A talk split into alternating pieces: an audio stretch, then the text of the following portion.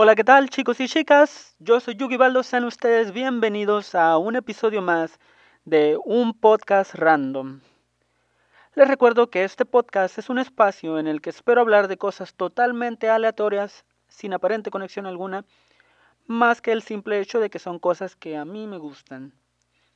La semana pasada inicié una serie de cinco capítulos hablando de libros que he leído esta cuarentena. El episodio anterior a este trata del libro La cabaña de Paul Young. Esta semana me gustaría seguir en esta línea que maneja el libro de La cabaña, solo que esta vez lo contrastaré con otro libro llamado Repensar el mal del teólogo y filósofo español Andrés Torres Queiruga. Torres Queiruga tiene algunas similitudes con Paul Young, en tanto que en otras difiere un poco. En este episodio les voy a hablar de la visión que tiene Torres Queiruga con respecto a los dos grandes temas que toca Paul Young en La cabaña, que son los temas del mal en el mundo y la libertad. El planteamiento de Torres Queiruga empieza un poco diferente al de Paul Young, en tanto que Paul Young intenta explicar la visión de Dios en torno a ambos problemas para defenderse de las acusaciones humanas, Torres Queiruga parte del problema mismo para ver si realmente es culpa de Dios o no. Paul Young hace, digamos, una defensa descendente, en tanto que Queiruga lo que hace es una defensa ascendente. Y él mismo sostiene que no es una defensa en sí porque no hay nada que defender. Es más, en un punto temprano de su análisis sostiene que hay que razonar en cuanto al problema del mal como si Dios no existiese, para clarificar el tema y limpiarlo de uh, impurezas teológicas que pudiera tener o impurezas eh, y lógicas que puede tener el tema a la hora de llevarlo al campo de la teología. Voy a tratar de explicar bien esto último porque constituye buena parte del argumento de Torres Queiruga. En primera instancia es necesario aclarar qué entiende Torres Queiruga por mal y cómo va a proceder a tratarlo en su libro. El mal va a ser tomado como la carencia de algo. La enfermedad es la carencia de salud, la ceguera es la carencia de vista y la muerte es la carencia de vida. El mal existe en la medida en que hace falta algo. Es importante pues resaltar su carácter de existencia en relación a otra cosa, porque llevado a un extremo irracional podemos decir que algo que puede ser malo para mí puede ser bueno para otra persona, de modo que se podría pensar que el mal es algo relativo. Pero no es así. Existen cosas que, no importando a quién le pasen, llamamos malas, como un asesinato, una violación, un cáncer, el incendio de una casa o un terremoto terrible. El mal existe aun cuando la percepción humana no le dé el carácter de maldad. Pongamos por ejemplo la esclavitud, una práctica que ha sido perpetuada por la humanidad desde hace muchos siglos, pero que no siempre y no todos vieron mal. El mal es mal aunque no se le considere así. Lo siguiente que hace Torres Queiruga es aclarar que distingue dos tipos de males, uno natural y otro moral. El mal natural es aquel que surge de los dinamismos internos y propios de nuestra realidad mundana y sin que haya ejercicio de alguna voluntad en ello. Se mueven dos placas tectónicas y ahí hay un temblor o un tsunami, o ambos. Un volcán entra en actividad y hay una erupción. Nuestro planeta tiene dinamismos propios como huracanes, sequías, temporadas de calor durante las que hay incendios, etc. Todo esto surge como consecuencia de las leyes físicas de nuestro planeta y del propio universo. Ahora bien, el mal moral, por otra parte, es lo que surge por el ejercicio de la libertad y voluntad del ser humano que hace daño a otro ser humano o que se hace daño a sí mismo. Aquí hablamos de homicidios, robos, mentiras, violaciones, trabajos mal pagados y explotados, la creación de sistemas y estructuras sociales que perpetúan males en la humanidad, etc. Ambos males, el moral y el natural, existen y son innegables.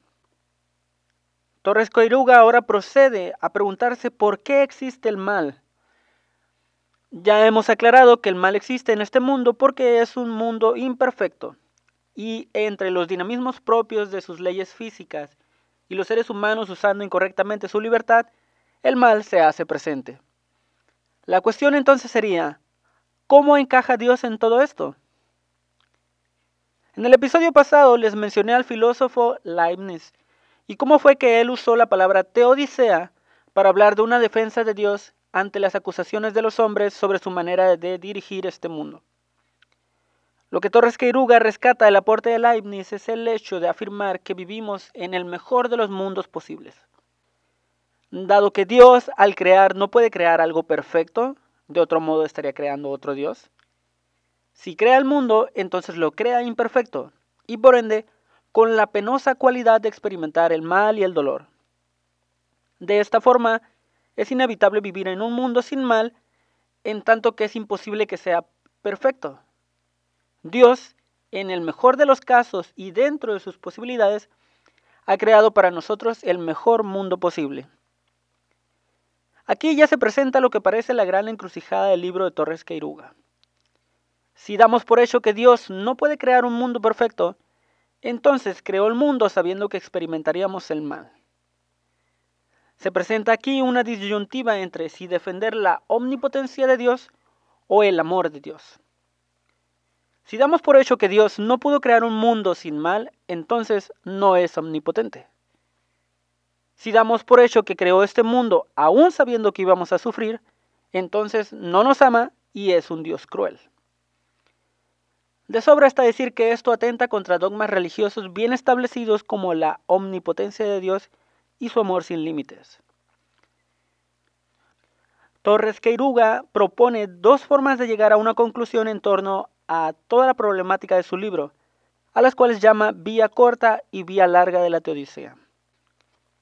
La vía corta consiste en tomar como fundamento el amor infinito de Dios.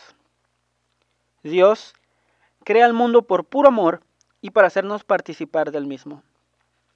Dado que Dios nos ama infinitamente, resulta absurdo creer que nos creó para padecer dolor, para pecar y para mandarnos a sufrir no solo este mundo, sino después también al infierno en caso de que nos portemos mal.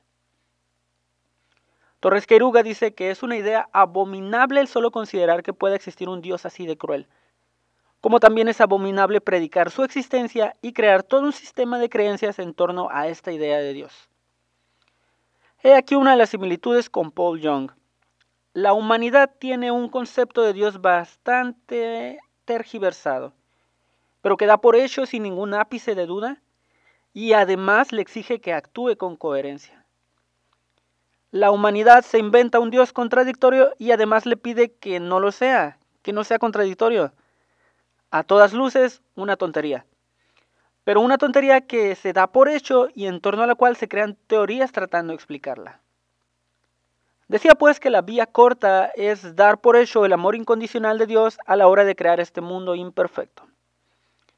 Dado su amor, jamás atenta contra la libertad del hombre, y por ello lo deja orientar su voluntad hacia cualquier causa en la que se identifique, sea buena o mala. Obviamente, Dios sale al encuentro de cada hombre para, mediante su espíritu, orientarlo hacia el bien y el buen ejercicio de su libertad. Y mientras el hombre sufre, Dios está con él, siempre. Dios no crea al hombre y lo abandona sin más en el mundo, sino que está siempre presente para ayudarlo, aun cuando no lo haga bajo los parámetros de Dios intervencionista que el hombre tiene arraigados en su cabeza. Así, lo único que le da sentido a este mundo es la posibilidad de experimentar el amor de Dios. ¿Por qué vale la pena crear este mundo? Vale la pena para ser amado y amar a Dios. Vas a sufrir, pero Dios va a estar contigo.